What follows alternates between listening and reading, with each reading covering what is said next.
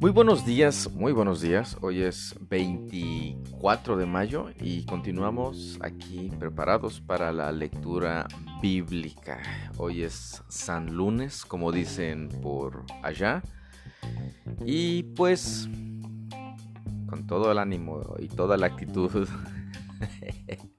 Dixie, ¿qué, nos ¿qué nos toca leer hoy? Buenos días, vamos a leer números 33 Salmos capítulo 78 del verso 1 al 37, Isaías 25 y Primera de Juan 3. Perfecto. Primera de Juan 3, ya tan rápido. Híjole. Este, pues esta es la lectura que nos corresponde el día de hoy. Ya concluimos. Creo que Juan tiene tres capítulos, si no me equivoco. Y este, pues ya concluimos también hoy un libro más. Y creo que después vamos a hacer el conteo. Al final vamos a decir cuántos libros ya llevamos leídos y pues así nos animamos también un poquito más. Bueno, las, las recomendaciones, Virginia. Orar, observar, preguntar, anotar, investigar y aplicar. Perfecto, recuerde seguir estas este, recomendaciones para dar un paso más allá de una lectura bíblica este, rápida creo que es todo por ahora. Si usted ya tiene su cafecito listo o no sé qué es lo que toma, pues ya estamos listos para empezar. Así es, comenzamos. Comenzamos.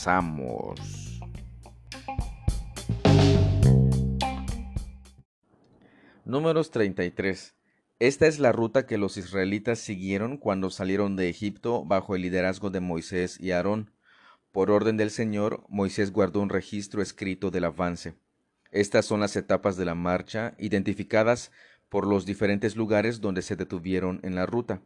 Salieron de la ciudad de Ramsés a comienzos de la primavera, el día 15 del primer mes por la mañana, después de la primera celebración de la Pascua. El pueblo de Israel marchó desafiante a la vista de todos los egipcios. Mientras tanto, los egipcios enterraban a todos sus primeros hijos varones, a los que el Señor había matado la noche anterior.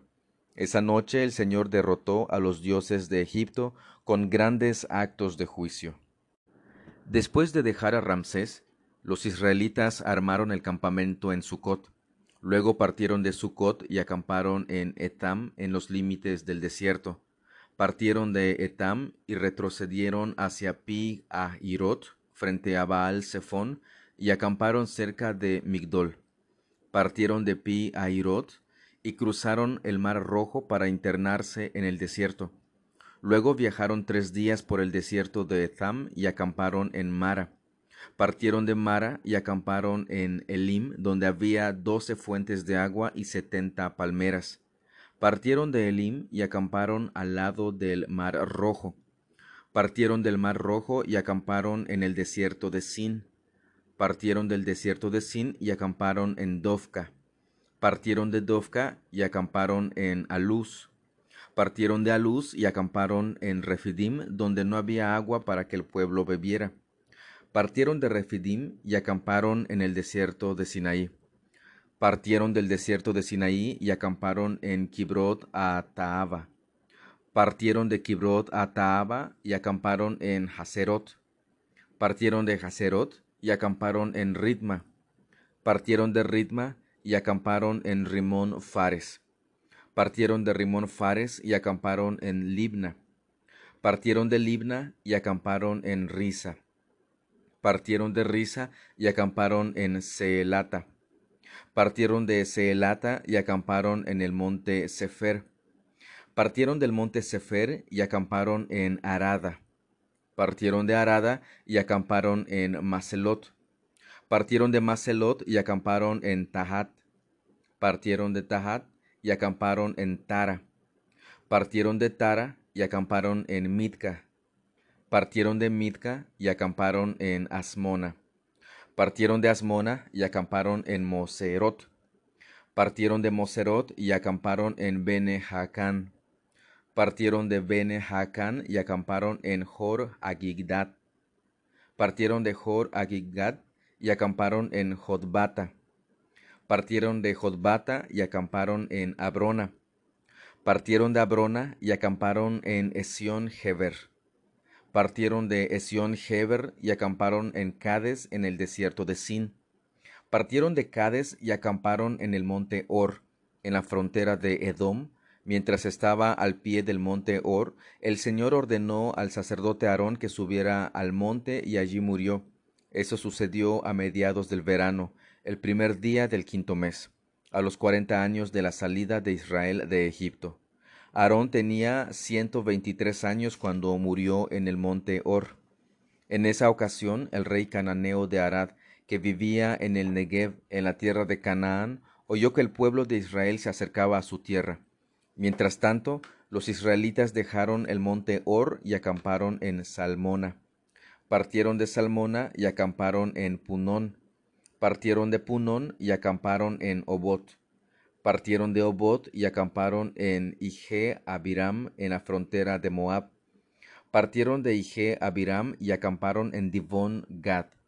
Partieron de Divón Gad y acamparon en Almón Diblataim Partieron de Almón Blataim y acamparon en las montañas al oriente del río, cerca del Nevo.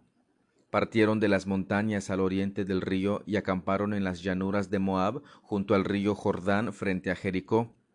Acamparon a lo largo del río desde Bet hasta los prados de las acacias en las llanuras de Moab. Mientras acampaban cerca del río Jordán, en las llanuras de Moab, frente a Jericó, el Señor dijo a Moisés, Da las siguientes instrucciones al pueblo de Israel. Cuando crucen el río Jordán a la tierra de Canaán, expulsen a todos los que viven allí. Destruyan todas las imágenes talladas y fundidas y derriben todos sus santuarios paganos.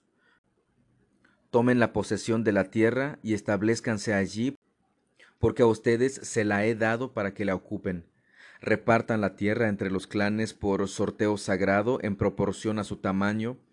A los clanes más grandes se les entregará una porción más grande de la tierra, y a los clanes más pequeños una porción menor. La decisión del sorteo sagrado es definitiva. De esta manera se hará la repartición de las porciones de tierra entre sus tribus patriarcales. Sin embargo, si no expulsan a los habitantes de la tierra, los que se queden serán como astillas en sus ojos y espinas en sus costados.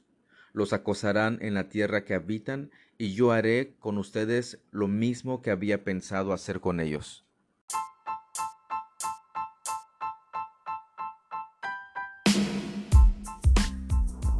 En este capítulo debemos de, notar y tenerlo, tener presente lo que el Señor dice a, a Moisés para que le comunique al pueblo es, respecto a los habitantes de la tierra que iban a poseer. Dice que deben de expulsarlos a todos, deben de, este, pues sacarlos de, la tierra, de, esa tierra que el Señor le está entregando. Si no los expulsan, dice, este, los que queden van a ser como astillas en sus ojos y espinas en sus costados. Y prácticamente pues es una advertencia que el Señor les está dando. Y también menciona que los van a estar acosando en la tierra que habitan y pues dice también que el Señor va a hacer lo mismo que había pensado hacer con ellos. Pues es importante que el pueblo de Israel este, expulse a, estas, a, todas estas gentes. Pero ya sabemos que no fue así. ya cuando entremos a ver Josué y jueces, vemos cómo estos, estas astillas en sus ojos, estos espinos en sus costados, estaban allí día tras día molestando, fastidiando, acosando al pueblo de Israel. Salmos 78 del 1 al 37. Oh pueblo mío, escucha mis enseñanzas, abre tus oídos a lo que digo, porque te hablaré por medio de una parábola, te enseñaré lecciones escondidas de nuestro pasado, historias que hemos oído y conocido, que nos transmitieron nuestros antepasados. No les ocultaremos estas verdades a nuestros hijos. A la próxima generación le contaremos de las gloriosas obras del Señor, de su poder y de sus imponentes maravillas, pues emitió sus leyes a Jacob, entregó sus enseñanzas a Israel, les ordenó a nuestros antepasados que se las enseñaran a sus hijos, para que la siguiente generación las conociera incluso los niños que aún no habían nacido, y ellos, a su vez, las enseñarán a sus propios hijos, de modo que cada generación volviera a poner su esperanza en Dios, y no olvidara sus gloriosos milagros, sino que obedeciera sus mandamientos. Entonces no serán obstinados, rebeldes e infieles como sus antepasados, quienes se negaron a entregar su corazón a Dios. Los guerreros de Efraín, aunque estaban armados con arcos, dieron la espalda y huyeron el día de la batalla. No cumplieron el pacto de Dios, y se negaron a vivir según sus enseñanzas. Se olvidaron de lo que Él había hecho de las grandes maravillas que les había mostrado, de los milagros que hizo para sus antepasados en la llanura de Zoán en la tierra de Egipto. Partió en dos el mar y los guió a cruzarlo mientras sostenía las aguas como si fueran una pared. Durante el día los guiaba con una nube y toda la noche con una columna de fuego. Partió las rocas en el desierto para darles agua como de un manantial burbujeante hizo que de la roca brotaran corrientes de agua, y que el agua fluyera como un río. Sin embargo, ellos siguieron pecando contra él al rebelarse contra el Altísimo en el desierto. Tercamente pusieron a prueba a Dios en sus corazones al exigirle la comida que tanto ansiaban. Hasta hablaron en contra de Dios al decir Dios no puede darnos comida en el desierto. Por cierto, puede golpear una roca para que brote agua, pero no puede darle pan y carne a su pueblo. Cuando el Señor los oyó, se puso furioso. El fuego de su ira se encendió contra Jacob. Sí, su enojo aumentó contra Israel, porque no le creyeron a Dios ni confiaron en su cuidado. Pero él ordenó que se abrieran los cielos, abrió las puertas del cielo, hizo que lloviera maná para que comieran, les dio pan del cielo. Se alimentaron con comida de ángeles, Dios les dio todo lo que podían consumir, soltó el viento del oriente en los cielos y guió al viento del sur con su gran poder. Hizo llover tanta carne como si fuera polvo y cantidad de aves como la arena a la orilla del mar. Hizo caer las aves dentro del campamento y alrededor de sus carpas. El pueblo comió hasta saciarse. Él les dio lo que se les antojaba. Pero antes de que saciaran su antojo, Mientras aún tenían la comida en la boca, la ira de Dios aumentó contra ellos, e hirió de muerte a sus hombres más fuertes y derribó a los mejores jóvenes de Israel. Sin embargo, el pueblo siguió pecando. A pesar de sus maravillas, se negaron a confiar en él.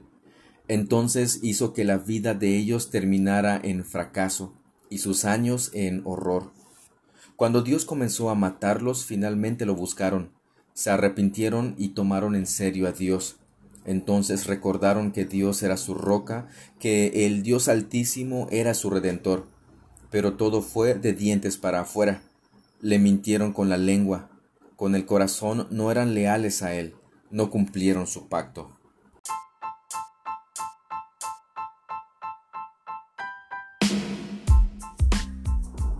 En este salmo, el salmista Asaf nos muestra la importancia de enseñar lo que Dios ha hecho a favor de su pueblo, a favor de nosotros, a nuestros hijos.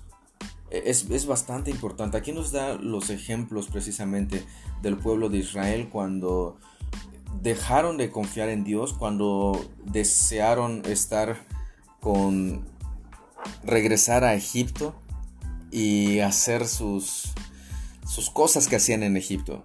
Finalmente el Señor los castigó, pero como una muestra de su amor para recordarles quién era Él, y así ellos puedan arrepentirse de sus pecados y volver a Dios.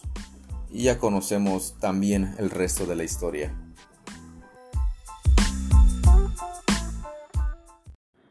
Isaías 12 Oh Señor, honraré y alabaré tu nombre porque tú eres mi Dios. Tú haces cosas maravillosas las planeaste hace mucho tiempo y ahora las has realizado. Tú conviertes ciudades poderosas en montones de ruinas. Ciudades con murallas fuertes se convierten en escombros. Hermosos palacios en tierras lejanas desaparecen y jamás serán reconstruidos. Por tanto, naciones fuertes proclamarán tu gloria, naciones despiadadas te temerán. Oh Señor, tú eres una torre de refugio para los pobres, una torre de refugio para los necesitados en su angustia. Eres refugio de la tempestad y amparo del calor pues los actos opresivos de la gente despiadada son como una tormenta que azota los muros o como el calor implacable del desierto. Sin embargo, tú haces callar el rugido de las naciones extranjeras como la sombra de una nube aplaca el incesante calor. Tú silencias las canciones vanidosas de la gente despiadada. En Jerusalén el Señor de los ejércitos celestiales preparará un maravilloso banquete para toda la gente del mundo. Será un banquete delicioso con vino añejo y carne de primera calidad. Allí Él quitará la nube de tristeza, la sombra de muerte que cubre la tierra. Él devorará a la muerte para siempre. El Señor soberano secará todas las lágrimas y quitará para siempre los insultos y las burlas contra su tierra y su pueblo. El Señor ha hablado. En aquel día la gente proclamará, Este es nuestro Dios, confiamos en Él y Él nos salvó. Este es el Señor en quien confiamos. Alegrémonos en la salvación que nos trae. Pues la mano de bendición del Señor descansará sobre Jerusalén. Moab, en cambio, será aplastado. Será como la paja pisoteada y abandonada para que se pudra. Dios echará hacia abajo al pueblo de Moab, como el nadador empuja hacia abajo el agua con las manos. Pondrá fin a su orgullo y a todas sus malas acciones las altas murallas de Moab serán demolidas, derribadas al suelo, echadas al polvo.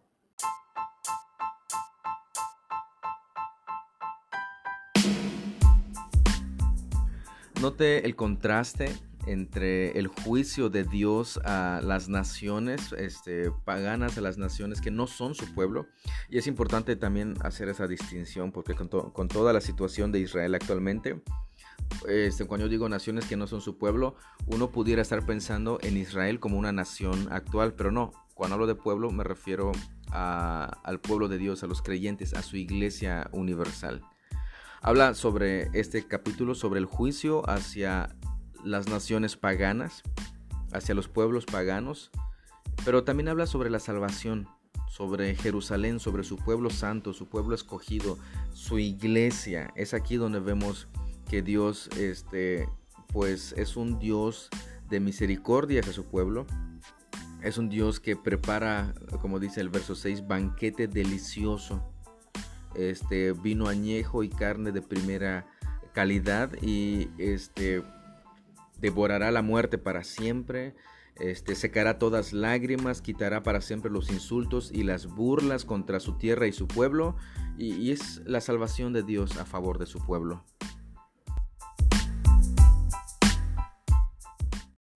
Primera de Juan 3. Miren con cuánto amor nos ama nuestro Padre que nos llama sus hijos. Y eso es lo que somos. Pero la gente de este mundo no reconoce que somos hijos de Dios porque no lo conocen a Él.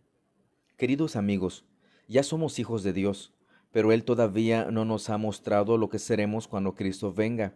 Pero sí sabemos que seremos como Él, porque lo veremos tal como Él es. Y todos los que tienen esta gran expectativa se mantendrán puros, así como Él es puro.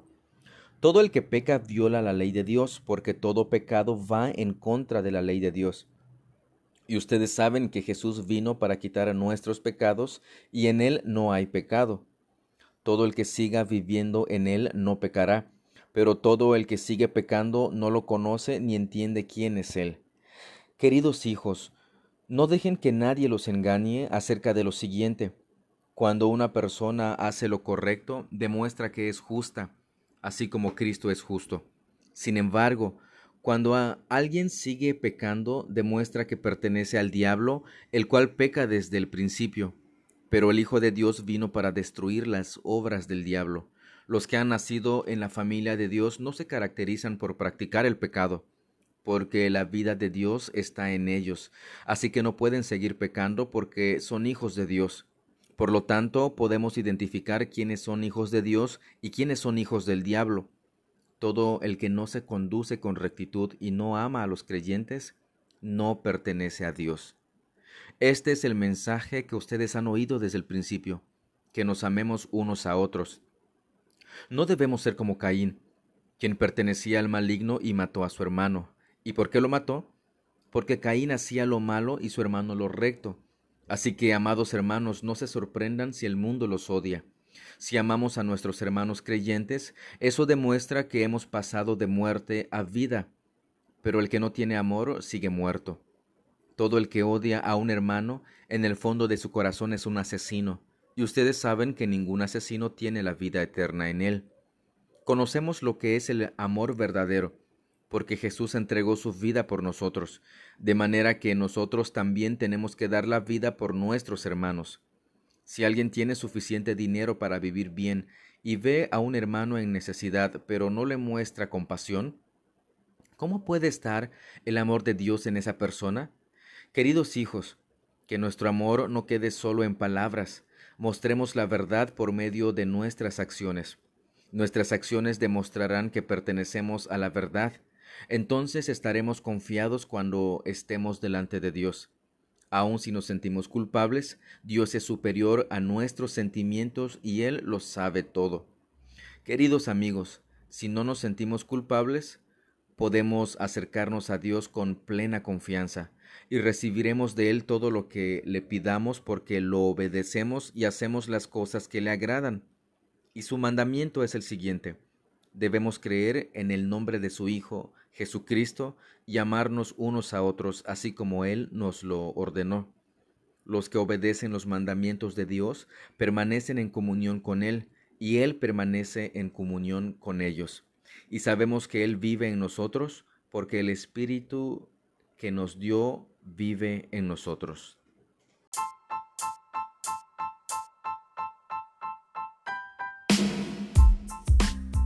En este capítulo encontramos bastantes cosas y bueno, el tema central prácticamente es este amor. Eh, inicia diciendo, miren con cuánto amor nos ama nuestro Padre, que nos llama sus hijos y eso es lo que somos, somos sus hijos. Posteriormente este, pasa el apóstol a explicar eh, las evidencias que debe dar el Hijo de Dios, uno que ama a Dios. Pues precisamente es amar a su prójimo. Ahí a partir del verso 11 continúa con esta con esta idea.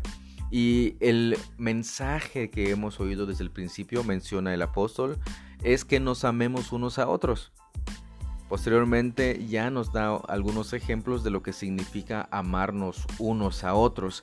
Y ese es el mandamiento, que debemos de creer en el nombre de su Hijo Jesucristo y amarnos unos a otros y también una de las evidencias de que somos hijos de Dios, de que somos creyentes, es ese amor que vamos a demostrar o debemos encarnar hacia nuestros hermanos, hacia nuestro prójimo. Y de esa manera demostramos que somos hijos de Dios.